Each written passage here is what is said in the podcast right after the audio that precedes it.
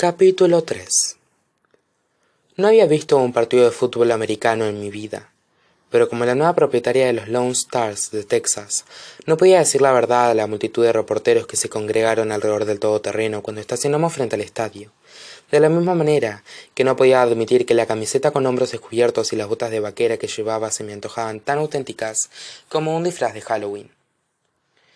Baja la ventanilla, me dijo Alisa. Sonríe y grita. Vamos, Lone Stars. No quería bajar la ventanilla. No quería sonreír. No quería gritar nada. Pero lo hice.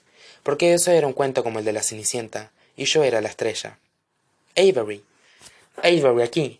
¿Qué sensaciones tienes para tu primer partido como nueva propietaria? ¿Tienes algo que decir a quien te acusa de haber agredido a Sky Hawthorne?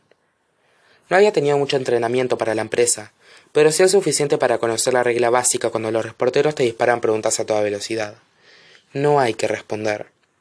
A decir verdad, la única cosa que me estaba permitido decir era que estaba emocionada, agradecida, anonadada y abrumada en el sentido más increíble posible. Así que hice todo lo que pude para expresar emoción, gratitud y sorpresa. Casi mil personas asistirían al partido de esa noche. Millones lo verían retransmitido en todo el mundo y animarían al equipo, a mi equipo. Vamos, Lone Stars, grité. Hice ademán de volver a subir la ventanilla, pero en cuanto acerqué el dedo al botón una figura se, desmarcó de la multitud. No era un reportero. Era mi padre. Ricky Grams se había pasado toda la vida tratándome como si fuera la última de sus prioridades. Si llega. Hacía más de un año que no lo veía. Pero ahora que yo había heredado miles de millones.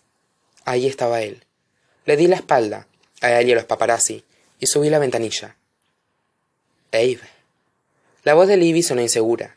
Nuestro todoterreno blindado desapareció hacia las profundidades del estadio, para aparcar en un garaje privado. Mi hermana era una optimista. Pensaba lo mejor de todo el mundo, también del hombre que en toda su vida no había movido ni un maldito dedo por ninguna de las dos. ¿Sabías que iba a estar aquí? Le pregunté con voz grave. No, exclamó Libby. Lo prometo. Se mordió el lado inferior y se estropeó los pintalabios con los dientes. Pero solo quiere hablar. ¿Qué te apuestas? pensé. Desde el asiento del conductor, Owen, mi jefe de seguridad, aparcó el todoterreno y habló con calma con el pinganillo. Tenemos un frente cerca de la entrada norte. Guardad las distancias, pero quiero un informe completo. Lo bonito de ser una multimillonaria con un equipo de seguridad a rebosar de veteranos de las fuerzas especiales era que las posibilidades de que volvieran a tenderme una emboscada eran prácticamente nulas. Ahogué los sentimientos que el encuentro con Ricky había revivido, y me bajé del coche para adentrarme en uno de los estadios más grandes de todo el mundo. Vamos allá, dije. Para que conste, comentó Alisa mientras se bajaba del todoterreno. El bufete es más que capaz de encargarse de tu padre. Y eso era lo bonito de ser el único cliente de un bufete de abogados de primerísimo nivel. ¿Estás bien? insistió.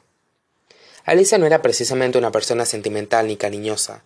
Más bien estaba intentando determinar si yo me convertiría en un problema esa noche. Estoy bien, contesté. ¿Por qué no debería estarlo? Esa voz, grave y aterciopelada, emergió de un ascensor que había detrás de mí. Por primera vez en siete días, me di la vuelta y me encontré de cara con Grayson Hawthorne. Tenía el pelo claro y los ojos grises como el hielo, y unos pómulos tan afilados que podrían considerarse armas. Dos semanas atrás había dicho que era el cretino más arrogante, seguro de sí mismo y creído que había conocido en mi vida. Pero en ese momento ya no tenía tan claro qué decir de Grayson Hawthorne. ¿Por qué? repitió con mucha claridad mientras salía del ascensor. Avery no iba a estar bien. El inútil de mi padre se ha presentado allá afuera, susurré. No pasa nada. Grayson me miró con fijeza, sus ojos clavados en los míos, y luego se volvió hacia Oren supone una amenaza. Te voy a proteger siempre, me había jurado. Pero esto, nosotros, no puede ser, Avery. No necesito que me protejas, le dije a Grayson con aspereza. Cuando se trata de Ricky, soy una experta en protegerme a mí misma. Pasé junto a Grayson con paso airado y me metí con el ascensor del que acababa de salir él.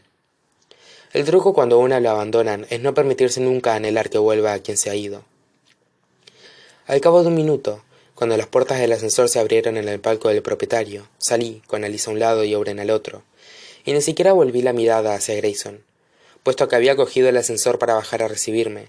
Era evidente que ya había estado ahí arriba, probablemente codiándose con todos, sin mí.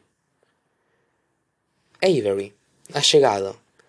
Sarah Hawthorne Caligaris llevaba un fino collar de perlas alrededor del cuello. Había algo en su afilada sonrisa que me hizo pensar que esa mujer, si se le antojaba, podría llegar a matar a un hombre con esas mismas perlas. No estabas segura de si harías acto de presencia esta noche. Y estabas preparadísima para ser el centro de atención en mi ausencia, repliqué para mis adentros. Pensé en lo que Alisa había dicho sobre aliados y poderosos, y la influencia que podía comprarse con una entrada en ese palco. Como diría Jameson, que empiece el juego.